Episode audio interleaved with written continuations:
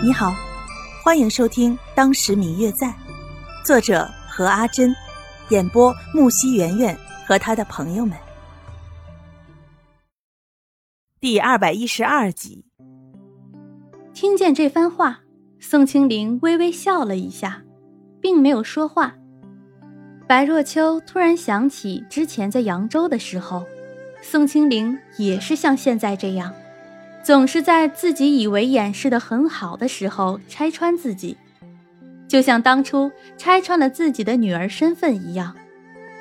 之后，白若秋便有些讪讪，红着脸说道：“其实我并不是故意装作不认识你的，只是，只是，只是不想让现在你的这些家人知道你曾经是白清九，对吧？”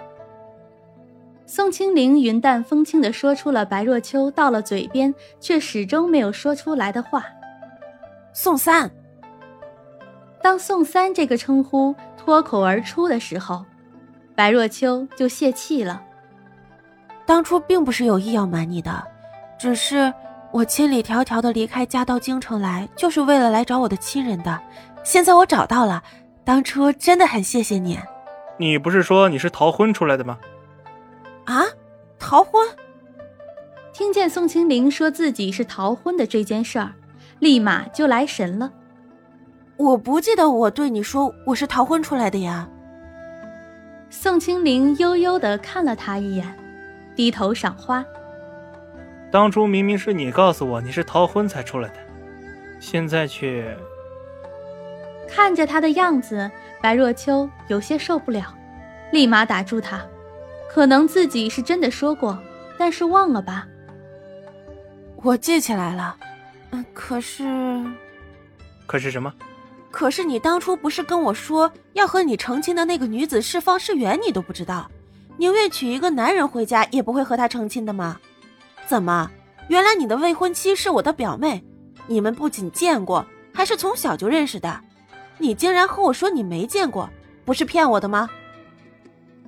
一说起这件事儿，白若秋便有些生气，一时间抓着他不放。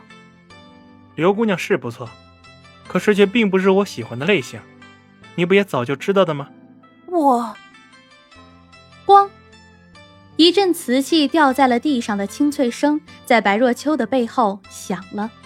白若秋立马回头一看，却见刘芷兰站在身后，双手像是捧着一个什么。地上是一盒摔碎的膏药。刘芷兰看着白若秋与宋清灵两个人，半晌没有说过一句话。白若秋看见刘芷兰的这副模样，立马上前拉住她，让下人将地上收拾了。芷兰，你没事吧？没蹭着哪儿吧？刘芷兰慢慢的将自己的双手抽了回来，没事儿。原来。表姐和宋公子早就认识啊，芷兰。白若秋看见刘芷兰从自己的手中抽回去的双手，有些呆呆的，不知道该怎么说。我，我们是……真是对不起，之前不该和你说谎的，刘姑娘。我与你表姐很早就认识了。宋清鼎。白若秋看见刘芷兰低着头不说话的样子。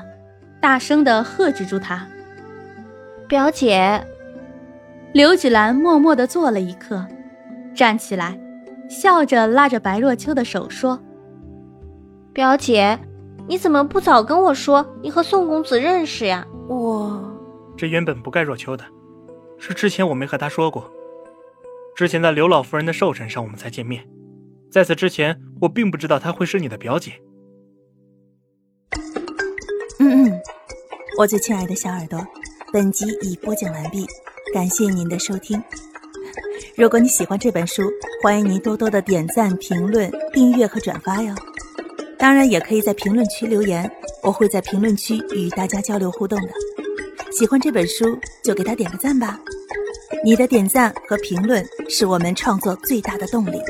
感谢您的收听。